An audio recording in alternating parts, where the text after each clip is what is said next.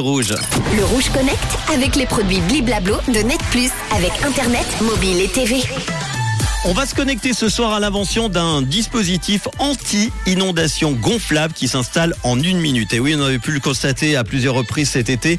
Les inondations sont de plus en plus fréquentes, mais également de plus en plus dévastatrices. hein. Et malheureusement, quand la nature se déchaîne, il n'y a pas grand-chose à faire. Ou plutôt si, il y a désormais le Flow Stop. C'est une ingénieuse invention française brevetée qui devrait permettre à de nombreux particuliers de limiter les dégâts. Alors, le Flow Stop, c'est quoi? C'est un système qui est en fait une au sac de sable ou aux bâches. Le Flow Stop, c'est un dispositif gonflable qui se déploie et se met en place en moins d'une minute et qui peut être utilisé par tout le monde.